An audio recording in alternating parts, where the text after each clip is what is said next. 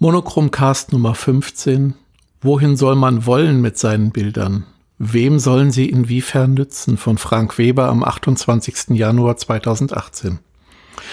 Liebe Schwarz-Weiß-Gemeinde, Anfang Januar traf ein Freund sich mit Jim Rakete in Berlin und wurde zu seinem Fotoprojekt durch Rakete gefragt, was er denn wolle mit seiner Fotografie. Was will ich mit meiner derzeit entstehenden Reihe? Wenn es nur Ansehen ist, ist das nichts oder zu wenig. Mich, Frank, regt das an, darüber mal nachzudenken, wohin wir mit den Fotografien möchten. Es scheint mir, dass es auf die Frage einige mögliche Antworten gibt, allein welche ich selbst geben möchte, das weiß ich nicht.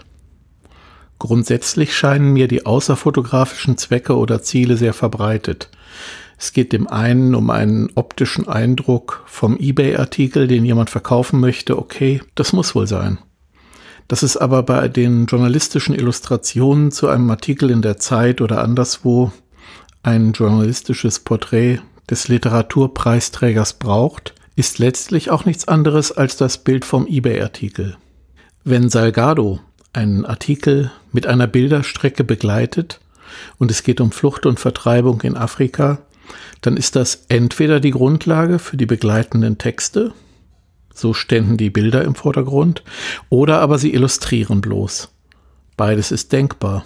Auch hier geht es aber nicht in erster Linie um die Bilder oder die künstlerische Bildsprache Salgados, sondern es geht um etwas, das mit fotografischen Mitteln erzählt wird. Man könnte auch einen Zeichner dran setzen, so hätte man es vor der Entdeckung der Fotografie wohl gemacht. Wenn es aber irgendeine Fotokunst ist, also alles möglich, Hauptsache nicht erkennbar oder gegenständlich, dann ist klar, dass es um das Medium an sich geht, aber das bringt ja auch nichts. Solche Fotografie ist irgendwie allenfalls ein Selbstzweck für Leute, die es dringend nötig haben. Jedenfalls bringt das nichts für die Kommunikation oder für die Fotografie. Es ist Kram. Das kann man eigentlich auch nicht wollen. Wenn Fotos eine gewisse Anmut oder Poesie haben, dann erlaube ich mir einen Vergleich zur Sprache. Klar kann man eine Einkaufsliste schreiben, das ist aber keine Dichtung. Man kann aber auch weit darüber hinausgehen, dann ist es irgendwann ein Schiller oder Lessing oder Kästner. Diese Texte sind auch im Medium der Schriftsprache, aber sie gehen weit über das hinaus, was eine Einkaufsliste oder ein Ratgeberbuch 1000 ganz legale Steuertricks denn so ausmacht. Jetzt aber wird es spannend. Diese Sprachkunstwerke sind angelegt im Medium der Sprache, aber sie sind in den seltensten Fällen selbst Zweck sprachlicher Beschäftigung. Konkrete Poesie geht in die Richtung des Auslotens der Möglichkeiten. Ebenso ist es bei Dada gewesen. Anna Blume war so ein Anschlag auf die deutsche Sprachkultur, weil es als Gedicht auf Werbeflächen erschien und sich formal nicht fügte. Ein Gedicht gehört in ein handliches Bändchen und nicht neben eine Persilwerbung auf die Litwassäule. Wie ist es mit der Fotografie? Wie weit geht es da? Klar ist, dass die Zielgruppe von Sprachkunst im engeren Sinne, also Literatur, klein ist. Das ist vermutlich auch bei Fotokunst in meinem Sinne der Fall. Das erschwert es, damit viel Geld zu verdienen, denn die Nachfrage ist größer nach relativ simplen Illustrationen zu einem Artikel. Vor allem könnte es passieren, dass solche Bilder den Texten die Lorbeeren streitig machten. Wenn Kästner über Lessing schreibt, das, was er schrieb, war meistens Dichtung, doch um zu dichten schrieb er nie, so ist das wie mit guten Bildern. Sie wollen nicht bloß Handwerk sein, kein fotografischer Selbstzweck. Natürlich kenne ich die dadaistischen Experimente mit Fotogrammen. Man stellte Gegenstände auf das Fotopapier, die dann als Umriss sich abzeichneten oder, falls sie transparent waren, als Grauabstufung. Klar kann man so mit dem Handwerk experimentieren, aber die Poesie eines Cartier-Bressons wird so nicht beschrieben oder erreicht. Kästners Texte sind brauchbar.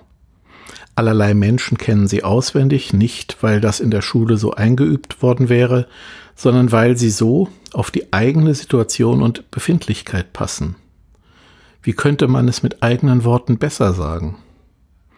Mit etlichen Werken der klassischen Fotografie ist es ebenso, man erkennt sie. Mir scheint es, dass die Gedanken zu Anna Blume von oben vielleicht helfen können. Wir stellen uns Auf der ersten Seite der Bildzeitung anstelle des barbusigen Mädchens oder des unscharfen Handybilds eines Kriminellen oder einer Kriminellen einen Ansel Adams vor. Unvorstellbar. Hartregel nach Regen passt dort einfach nicht. Wenn ich mir die Bilder ansehe, die über den reinen Gebrauch für außerfotografische Zwecke hinausgehen, so kann das Reportage, Straßen- oder Porträtfotografie sein, oder es mögen Landschaftsbilder sein. Es liegt nicht am Genre. Bei Renger Patsch waren es Produktfotos im Stil der neuen Sachlichkeit, bei Blossfeld Urformen der Kunst, Pflanzendetails, natürliche Muster und Strukturen, teils höchst abstrakt. Es geht also weder um die Fototechnik, ob mit Leica oder im Großbild, ob analog oder digital, noch um das Motiv, sondern um die Art der Bilder, um die Bildsprache. Bei Gorman gingen viele auf seine Art der Lichtführung ein, die an klassischer niederländischer Malerei geschult sei. Bei Karsch ist es auch die Lichtführung, die ein Merkmal seiner Bilder wurde. Doch wäre es sicher nicht dasselbe, ich versuchte deren Bilder zu kopieren, deren Lichtführung nachzuahmen. Es braucht mehr als Photoshop, es braucht eine Idee, eine Prävisualisierung, ein Vorherwissen, wie es hinterher im Bild zugehen soll. Wenn es klingt, als ob ich mich hier zum Kunstrichter aufspielte, das ist nicht beabsichtigt. Ich kann mit etlichen Bildern Andreas Weidners viel anfangen, mit den farbigen Experimenten aus den letzten zehn Jahren aber kaum. Und das liegt an mir. Sie erzeugen keinen Widerhall, bei oder in mir bringen nichts zum Klingen. Es mag an meinem beschränkten Sensorium liegen, es funktioniert nicht. Von den Bildern Raketes werden einige bleiben, weil sie so gut sind. Viele aber sind kaum über den Tag hinaus bedeutsam. Es ist also keineswegs so, dass es an der Person des Fotografen an sich läge, dass die einen Kunst produzierten und die übrigen Kitsch oder täglichen Kram, der keine weitere Bedeutung hätte. Bilder aber leben auch von ihrer Rezeption, dass es ein Bild gibt, macht es noch nicht zu einem klassischen Werk der Bildkunst. Und insofern ist es fatal, Bilder zu verstecken oder nur für sich selbst und die Sammelbox zu produzieren. Bilder, die gut sind, funktionieren auch dann, wenn sie klein oder in niedriger Qualität wiedergegeben werden. Jedenfalls ist das meistens so. Ansel Adams schreibt in seinem Band Meisterfotos, so der typisch deutsche Titel, wo es im amerikanischen Original schlicht Examples heißt, dass er da einige Bilder habe, die nur sehr groß zu voller Wirkung gelangten. Das kann ich gut verstehen. Die exakt passende Wiedergabe der Idee im Bild ist etwas, was über die Idee weit hinausreicht. Konzept bedeutet eben keinen Widerspruch zum Handwerk.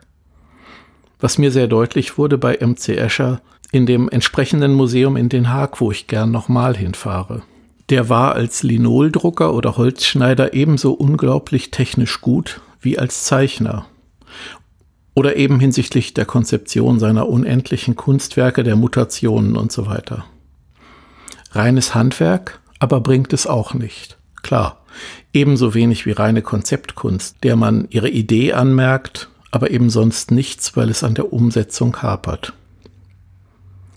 Die Frage ist auch, was das ist, was sich dann das Bild nennt. Ist es eine Wiedergabe auf Facebook oder Instagram? Wir, interessiert an feinen Bildern, kämen wohl zu dem Ergebnis, dass das allenfalls ein Abbild sein kann. Das Bild aber ist ein feiner Druck auf dem passenden Papier oder eine analoge Vergrößerung, die über den Status einer Arbeitskopie hinausgeht. Es gilt also, dass gute fotografische Bilder nur dann eine Chance haben, ein bekanntes Bild zu werden, wenn sie gezeigt und geteilt werden. Als Abbilder, im Netz, gedruckt, als Karten oder in Büchern. Ikonisch wird etwas, wenn es als Bild bekannt ist, wiedererkennbar geworden, weil es die Menschen kennen. Wenn wir Bilder nicht teilen und nicht bekannt machen, dann kann das nichts werden. Wenn aber jedes unsägliche Smartphone-Bild vom Handy auf Flickr hochgeladen wird, dann sind wir eben weit davon entfernt, ikonische Bilder zu schaffen. Wir vergraben vielmehr die Schätze im Bodensatz. Niemand möchte 2000 Fotos durchschauen. Dass sich für Fototechnik vom Objektivtest bis zum Photoshop-Tutorial mehr Leute interessieren als für eine spezifische Bildsprache, ist auch klar. Dass also Stefan Wiesner etwa so ein YouTube-Phänomen ist und dass es viele gibt, die in der Folge seine Bücher respektive E-Books kaufen oder zu Seminaren fahren, dass es reichlich Besuchende auf seiner Internetseite gibt, ist eine Folge sehr breit aufgestellt in den sozialen Medien. Das ist nicht verkehrt, aber bei ihm geht es nicht um Fotografie an sich, sondern, und das ist auch klar auf seiner Homepage geschrieben, ums Fotografieren lernen. Er versteht sich als jemanden, der vermittelt. Weil es aber viele gibt, die manches nicht mühsam und zeitraubend selbst erproben und lernen wollen, greifen manche auf seine Inhalte zu. Außerdem, und das ist es, das mich folgen lässt, ist er unterhaltsam. Er hat einen anregenden Plauderton. Bei mir ist es so, ich habe ein paar Bilder, die ich sehr mag, an denen ich hänge. In den letzten Jahren aber habe ich kaum feine Bilder im engeren Sinne produziert, weil es an Zeit fehlte und vor allem an Muße. Andere Sachen waren wichtiger, in der Gemeinde, in der Familie und so weiter. Die Sachen, die handwerklich in Ordnung sind, sind wie bei einem, der sein Handwerk mal gelernt hat, aber immer nur improvisiert. Die Routine fehlt, der Blick oder das Gespür, das man nur dann aufbaut, wenn man im Training ist und etwas regelmäßig macht. Wenn ich das feststelle, äußert es sich so, dass ich auf Flickr und meiner Internetseite wenige Bilder gezeigt habe. Das würde ich gern ändern, aber eben nicht, indem ich bloß ins Archiv greife, sondern indem ich vor allem neue Sachen zeige die ich derzeit leider gar nicht produziere. Und daran gilt es, etwas zu verändern. Welche Wege es sind, die die eigenen Bilder anderen bekannt machen und ob das überhaupt dran ist, oder ob man nicht lieber introvertiert wie Van Gogh produziert und alles andere den anderen überlässt, wie ja auch Kafka und Max Brod, der eigentlich entsorgen sollte, was Kafka geschrieben hatte, es aber veröffentlicht hat, das müssen wir hier selbst entscheiden. Wenn die Fotografie aber irgendwo hinführen soll, dann meiner Meinung nach zu den Menschen, zu den anderen. Nicht zu allen, aber zu denen, auf deren Wertschätzung oder Freude wir Wert legen. Solange ein Bild auf dem Bildschirm ist, bleibt es allenfalls Arbeitskopie, stets veränderbar. Hier stehe ich, ich kann auch anders. Heller, kein Ding, kontrastreicher, liegt am Monitor. Nein, wir sollten uns, so denke ich, an einem Punkt festlegen, ein Bild drucken oder vergrößern. Dann erst ist es so, dass wir es beurteilen können. Mike Johnston empfiehlt, Bilder zu drucken und an eine Magnetwand oder Wäscheleine zu hängen und für eine Woche oder zehn Tage mit ihnen zu leben. Erst in dieser Art des Umgangs stelle sich heraus, was die Guten und was die weniger Guten sind. Mir scheint, dass er recht hat. Ja, das macht Arbeit, ja, das verursacht Kosten, aber es lohnt um der paar Bilder wegen, die hoffentlich von unserer Arbeit bleiben. Dass in die Reklam Universalbibliothek eben solche Texte eingingen, die als zum Kanon gehörig angesehen wurden, veredelt die Texte.